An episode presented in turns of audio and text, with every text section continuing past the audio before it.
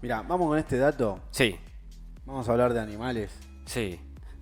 No Vamos. sé a cuál de todos los fumados de este lugar se le ocurrió hacer este informe, pero yo te voy a hacer la segunda. Decime. ¿eh? Y si fuiste vos, fui, bueno, fuiste vos. El hidrogel que mantiene fresco al camello. Sí. ¿Qué pasa con los camellos? ¿Cómo, Fumadísimo, ¿Cómo no? fumadísimo. Pero pará, pará, pará, pará. No es fumado. Esto es ciencia, amigo. Esto es ciencia. Ciencia Vamos, pura. ciencia banco, pura. Bueno, eh, eh, ¿cómo, cómo entender a los camellos nos va a ayudar a resolver un montón de cuestiones de la humanidad? A ver, los, los, los camellos son animales que tienen patas largas eh, y delgadas y cuellos que caen y que se elevan por, eh, para, para encontrarse con la cabeza que es chiquita y tienen lomo jorobado y es difícil confundirlos con cualquier otra criatura. O sea, si existe el camello, que es un bicho que tiene cuatro patas, una nariz muy rara, las pestañas larguísimas y dos jorobas, ¿por qué no hay un unicornio? Es el dato que nos estamos preguntando todo. Bueno, eh, hay tres especies distintas de camellos. Y es el más común es el arábico, también conocido como el dromedario, el que venía en el paquete de cigarrillos. Me mata como toma agua. eh, el, El sí. camel. Sí, sí, el, que venía. Bueno, constituyen aproximadamente el 90% de la población mundial de camellos, los dromedarios, y fueron domesticados hace más de 3.000 años. La segunda especie de camellos son los bactrianos, que son domesticados incluso antes, hace 4 o 6.000 años más o menos, son nativos de Asia Central y tienen dos jorobas en lugar de una, no como el dromedario, tienen dos jorobas. ¿eh? Y finalmente están los camellos salvajes que llevan el nombre científico de Camelus ferus y son muy parecidos a los camellos bactrianos. ¿eh? Esta especie silvestre, ¿no? Vive en el desierto de Gobi y como tal su área de distribución se extiende por Mongolia y por el noreste de China. Han ayudado también los camellos a conquistar países, a liberar guerras y a hacer un montón de otras obras para la humanidad. A diferencia de sus primos, estos camellos de los que estábamos hablando nunca fueron domesticados. Además, un dato para aportar de color, los camellos son muy buenos nadadores, Mati.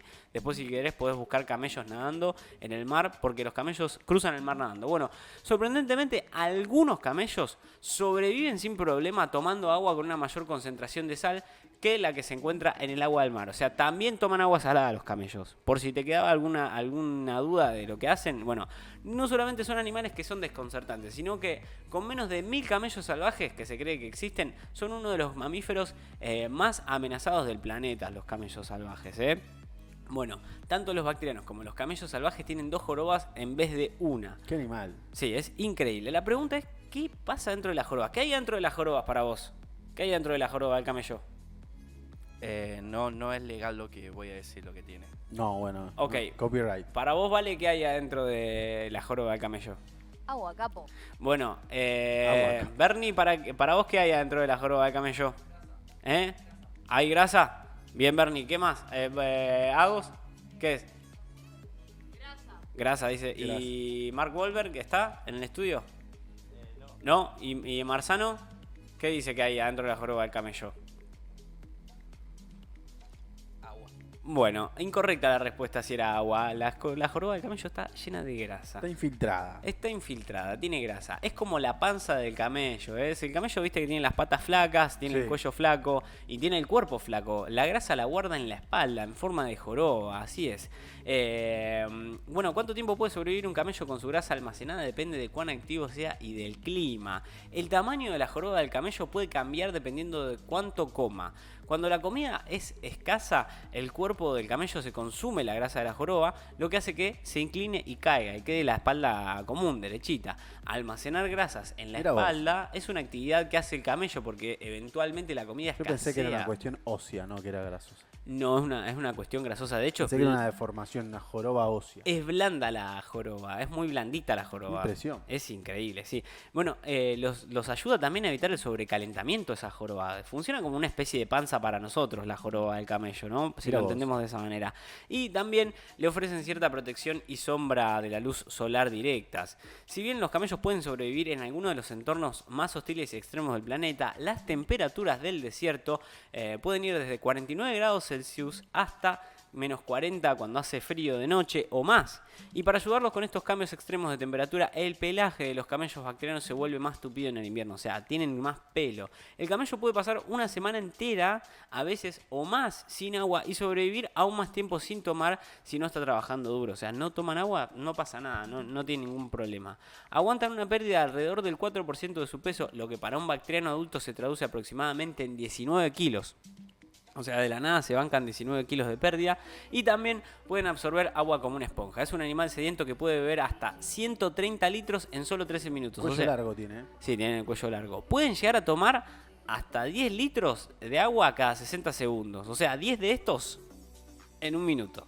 Imagínate si toman, como albañil recién pago. Eh, o un litro entero cada 6 segundos, eh, por, si no lo, por si no lo tenías. Otra adaptación que tienen los camellos es la capacidad para minimizar la sudoración. No transpira el bicho. No, No. transpira, no transpira. A lo mejor vos te pensás que puede tener un abrigo de piel y es lo último que necesitas en el calor. Sin embargo, si el camello pierde el pelaje grueso, usaría aproximadamente un 50% más de agua, o sea, mucha más agua. Pero bueno, el pelaje lo que hace es aislar la temperatura foránea, la temperatura afuera y así conseguir que el camello pueda seguir Toma desplazándose. todo el agua el camello. Se toma todo el agua, sí, se toma todo el agua. Bueno, y la gota gorda, hablamos así, porque en muchos sentidos el secreto del camello radica en su capacidad para mantenerse fresco y casi no sudar, no, no transpira el camello. Por la noche la temperatura corporal de un camello oscila alrededor de 34 grados centígrados, así. ¿M? 34 grados centígrados. Eso le da al camello una especie de amortiguador para que pueda bancar más calor al día siguiente. O sea, también bancar un poquito con la grasa de la joroba. Eso solo cuando No, la claro, acumulan. acumulan cosas, acumulan cosas. Eso solamente cuando la temperatura corporal aumenta a unos 41 grados centígrados que un camello necesita sudar. Con el abrigo de piel, actuando como una barrera contra el calor extremo, es posible que solo sude un par de horas más o menos al final del día, lo que significa un ahorro considerable en agua. ¿eh? Es un desierto caliente y seco, un camello puede pesar al menos 5 veces más que un ser humano y solo usa un cuarto de libra de agua cada hora. Son súper autóctonos, o sea, son súper eh, gasoleros, por así decirlo. Y acá va otro dato curioso, muchas adaptaciones... Autónomos. Sí, sí, muchas adaptaciones al clima extremo provienen de sus antepasados árticos, o sea, había camellos en el Ártico, o sea, evolucionaron del Ártico, así, así de corta es, eh, los camellos Bien. vienen del frío. Bueno, las asombrosas estrategias evolutivas de los camellos para mantenerse frescos han estado atrayendo mucho el interés de los científicos que buscan la manera de mantener los alimentos frescos ¿eh? Eh, durante el día y durante largos periodos de tiempo sin usar una heladera. Porque es imposible usar una heladera en el desierto. No tenés electricidad, no tenés nada que todavía llegue hasta ahí. ¿eh? Lograrlo, por supuesto, tendría enormes beneficios para preservar productos y, extender así su vida útil. No solamente esto, según la Agencia Internacional de Energía, se proyecta que la demanda mundial de energía para enfriamiento, que se mide en cosas como demanda de refrigeradores, congeladores y acondicionadores, se triplique para el 2050. O sea, va a haber mucha más gente que necesite heladeras y esas cosas.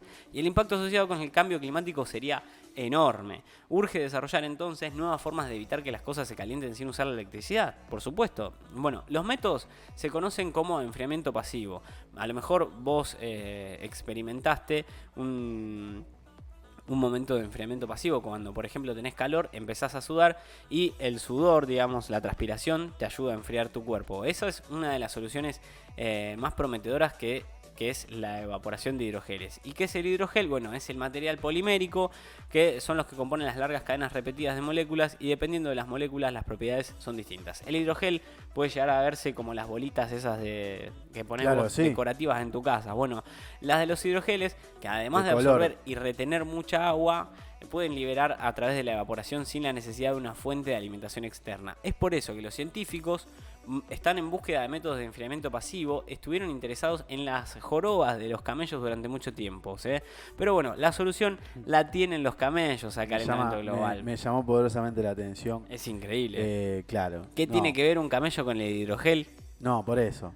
¿Qué- Pero bueno, tiene hidrogel.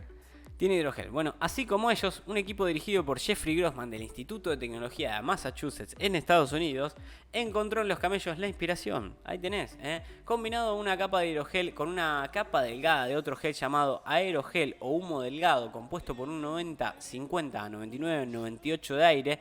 Es un material aislante. Imitaron el sistema de enfriamiento biológico que se encuentra en los camellos. ¿eh? Eh, son dos capas. La de hidrogel abajo es como la glándula sudorípara del camello, que permite que el agua se evapore y proporciona un efecto de enfriamiento. ¿eh? Y la capa de aerogel encima, o sea, arriba, desempeña el mismo papel que el pelaje del camello, proporcionando un aislamiento crucial y evitando que el calor del entorno circundante pase, al tiempo que permite que el vapor de agua del hidrogel escape, porque es altamente poroso. O sea, deja que el agua se escape, pero no deja que el calor entre Bien. funciona como el camello y no transpira. Y no transpira, eso es lo mejor de todo. Bueno, es un centímetro protector que logra la evaporación y el aislamiento al mismo tiempo. El periodo de enfriamiento se extiende así también significativamente. O sea, es como un aire acondicionado natural, de alguna manera de decirlo, ¿no? 7 grados. Sí, sí, sintetizado también. Bueno, es una combinación de dos capas de gel o una bicapa, como se llama, y tiene apenas un centímetro de grosor. El equipo probó la bicapa en el laboratorio mediante el uso de una cámara especial con temperatura y humedad controlada y descubrió que era capaz de enfriar un objeto a 7 grados menos que Bien. en la temperatura de afuera, ¿no? En comparación con una sola capa de hidrogel, la cantidad de tiempo que la bicapa podía mantener un objeto fresco aumentó en un 400%. Como señala, esto se traduce en más de 250 horas o 10 días de enfriamiento, en caso de que lo quieras saber cuánto era, ¿no? Eh, el diseño puede ayudar a enfriar los edificios y en el proceso también reducir el consumo de la energía, o sea, con esta capa vos podés enfriar los edificios. El siguiente paso para el equipo es hacer que este material sea más escalable, o sea, conseguir más de este material. En otras palabras, hay que hacer una manera de producirlo más fácilmente en tamaños y cantidades mucho más grandes, ¿no? Y cuando se considera la frecuencia con la que se necesita transportar alimentos o medicamentos, a veces a lugares en los que hay poco o ningún acceso a refrigeradores, esta es, una de las maneras más copadas para hacerlo. Bueno, sería fantástico para el medio ambiente con el potencial de convertirse en una tecnología que salva vidas y todo gracias a esta curiosa criatura de la que estuvimos hablando. ¿Cómo puede ayudar El camello. el camello a mantener los medicamentos fríos, a mantener la comida fría, a mantener los edificios fríos y a mantener nuestro planeta también frío. ¿Cómo fresco. el camello, una criatura tan buena, tan copada, tan noble, nos ha ayudado a mantener nuestro planeta frío? eh? Es el informe del camello, eh, cómo de alguna forma nos podemos proyectar en esa naturaleza propia que tiene este animal para regular la temperatura para abajo. Así es, exactamente. Excelente. Excelente.